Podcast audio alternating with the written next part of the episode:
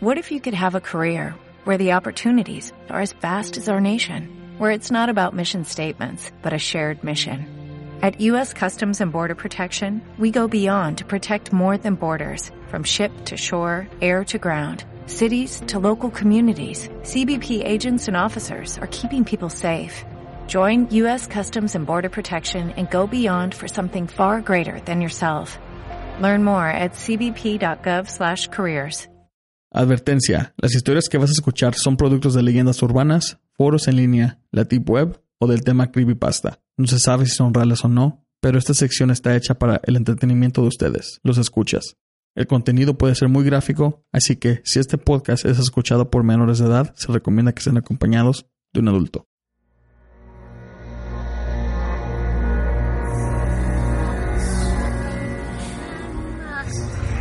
Desde que el hombre existe, se ha enfrentado con hechos sobrenaturales que desafiaban la ley de la vida y la sensibilidad de nuestro conocimiento. Ahora, estamos en el siglo XXI, pero todavía suceden estos eventos y muchos siguen sin explicación. Sean bienvenidos a Entre la Oscuridad, la Oscuridad, Entre la Oscuridad, Entre la Oscuridad.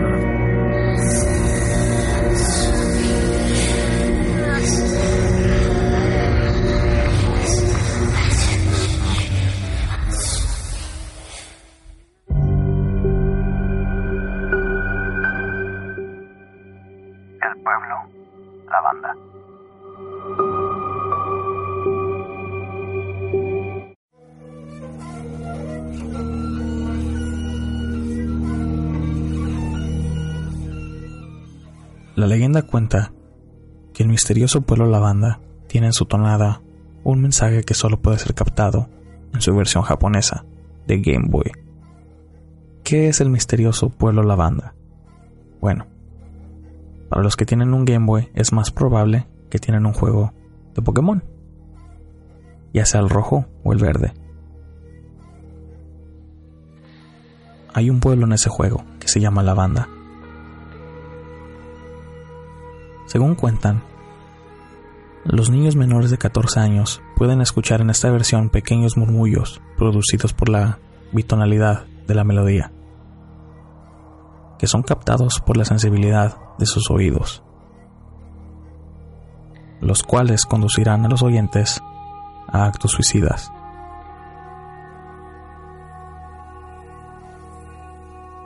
La canción en sí ya es bastante terrorífica. Se trata ni más ni menos del pueblo donde mueren los Pokémon. Solo hace falta recordar el caso de la madre de Cubone. Pero, ¿cómo es que sabemos esto? En 1996 en Japón se registraron muchos suicidios de niños.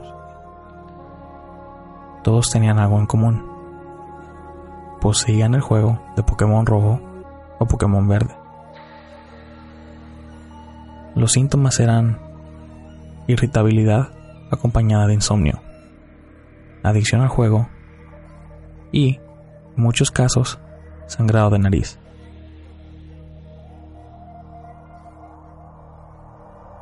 Luego de todo esto, los niños sufrían depresión, cosa que, como todos saben, es muy rara a esa edad.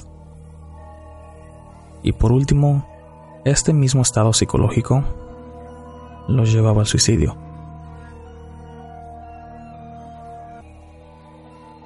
Canción de Pueblo Lavanda, Pokémon Verde, Rojo y Azul.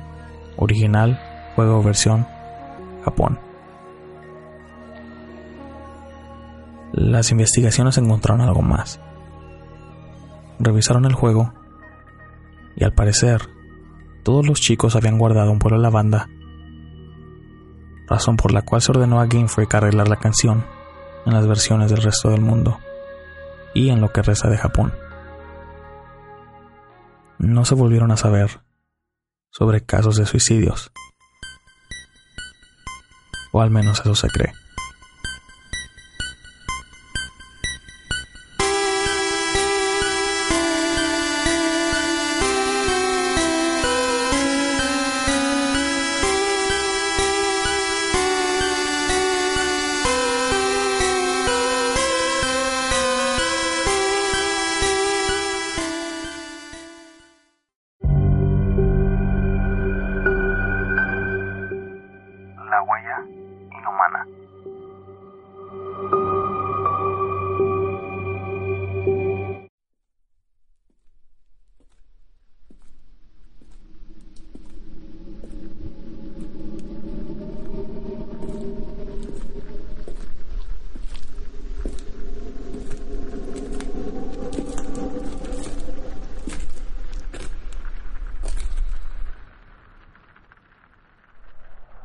Elizabeth Hetzler, de 19 años, desapareció de su dormitorio en la Universidad de Pennsylvania.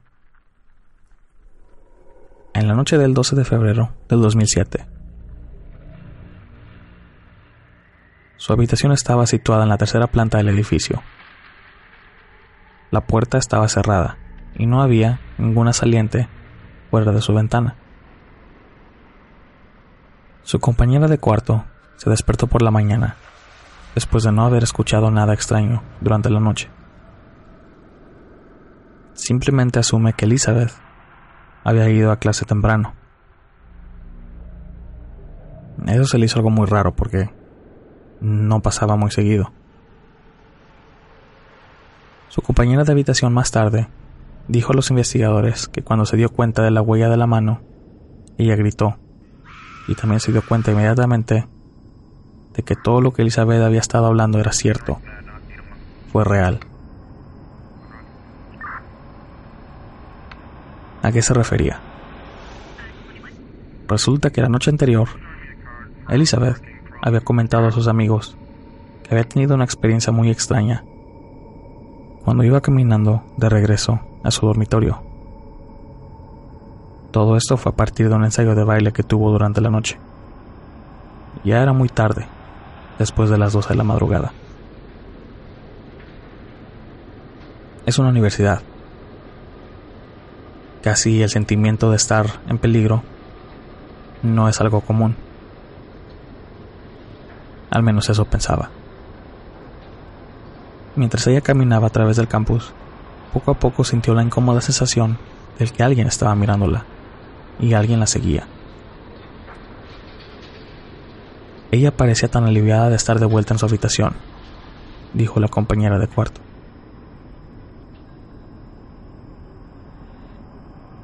Se sentía muy incómoda.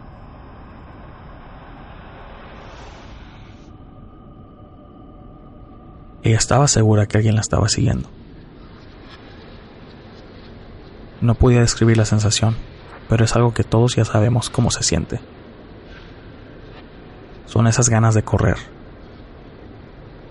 Tu conciencia te dice que no hay nada, pero tu subconsciencia te dice que algo te va a seguir y te va a atrapar. No hay ningún rastro de Elizabeth al día de hoy.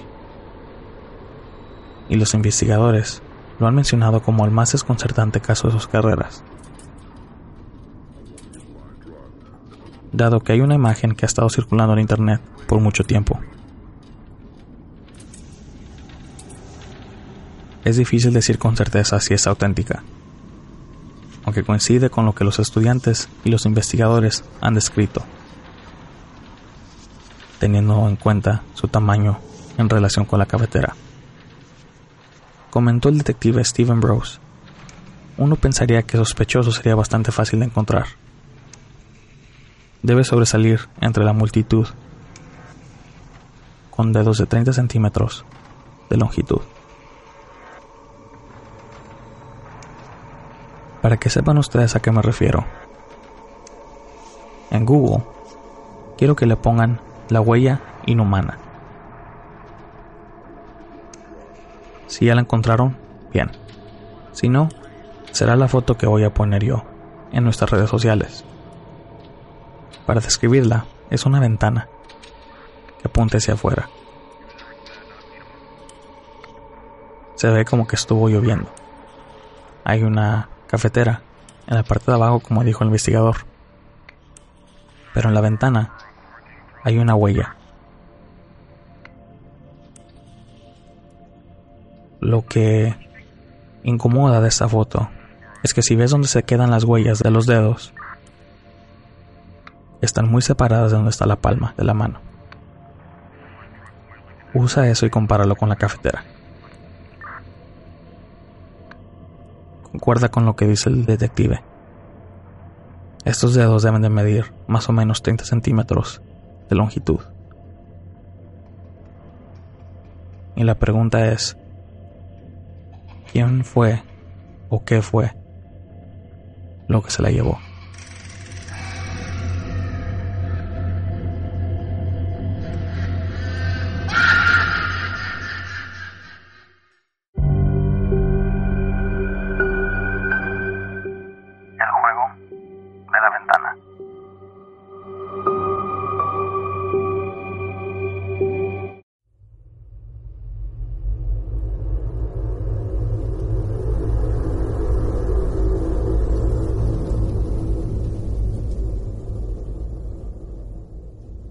Este juego es extremadamente fácil de iniciar, aunque sí requiere un poco de tiempo, y como muchas cosas, es aleatorio. Solo hay que hacer una cosa para jugar, pero con una condición. Tienes que cerrar la ventana y las cortinas de tu cuarto antes de acostarte de la manera más cuidadosa y sospechosa posible con la condición de que sea fin de mes. Esto es lo que va a traer al otro principante. Pero es debido de informar que esto va a necesitar varios intentos, ya que no siempre se presenta la primera. Normalmente les voy a decir que se presenta entre unas 6 o dos intentos más o menos. ¿Cómo vas a saber si funcionó? Y lo más importante, ¿en qué consiste el juego? Bueno, te voy a explicar. Vas a saber si funcionó cuando el juego comience. Y eso, amigos míos, será cuando te despiertes. No vas a despertar de la forma natural. Hasta eso, a lo mejor estarás un poco mareado, un poco intranquilo. Vas a sentirte muy incómodo. Todo porque vas a escuchar un golpecito en la ventana de tu cuarto. Va a ser un golpe, solo un golpe pequeño. Pero después vas a empezar a escuchar más golpes en la ventana. Con esto te digo que al principio van a ser lentos y suaves pero poco a poco serán más fuertes y más constantes. Tú, como en la otra parte del juego, tienes que jugar. Lo que tú tienes que hacer, tu misión, es muy simple. Tienes que fingir que estás dormido. Y es aquí donde las cosas se ponen muy interesantes. Porque hay varias cosas que delatan a alguien que no está dormido te mueves mucho, no te tapas totalmente la cabeza con las sábanas y lo más importante de todo, uno no duerme con los ojos abiertos. Tienes que fingir que estás dormido. En ningún momento abras los ojos. Lo repito, nunca abras los ojos mientras escuches estos golpes. Tanto, lo que hay al otro lado, lo que sea, va a seguir golpeando la ventana. No dejes que eso te engañe, porque va a haber un punto en donde va a dejar de golpearla. Pero por nada del mundo te muevas. Ni tampoco pienses que se ha acabado, porque es una trampa. Siempre lo hace. Te hace creer que ya se acabó. Pero en realidad te quiere sorprender para que abras los ojos. Quiere que te despiertes. Quiere que pienses que ya se ha terminado. Ignóralo. Sigue fingiendo que estás dormido. El ente va a seguir tocando y golpeando la ventana a cada instante durante toda la noche Habrá momentos en los que va a golpear tan fuerte que vas a creer que va a despertar a alguien, que a lo mejor la ventana se va a romper. No sientas temor. Estás protegido siempre que parezcas dormido. No pidas ayuda. Nadie acudirá. Solo estás tú y esa cosa. El juego va a durar toda la noche hasta que amanezca. Ahí sabrás si ya ganaste cuando veas la luz del sol salir por la ventana. Esto mis queridos amigos, es un juego que lo hacen los más osados buscadores de experiencias. Es un juego que se ha hecho tan popular que se comenta constantemente.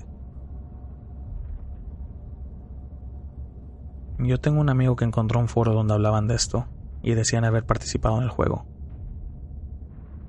Lo que todos concuerdan es que nadie sabe lo que es que hay detrás de la ventana. Nadie sabe qué le pasa a los que pierden el juego. Si deja de golpear la ventana durante la noche, recuerda que es una trampa.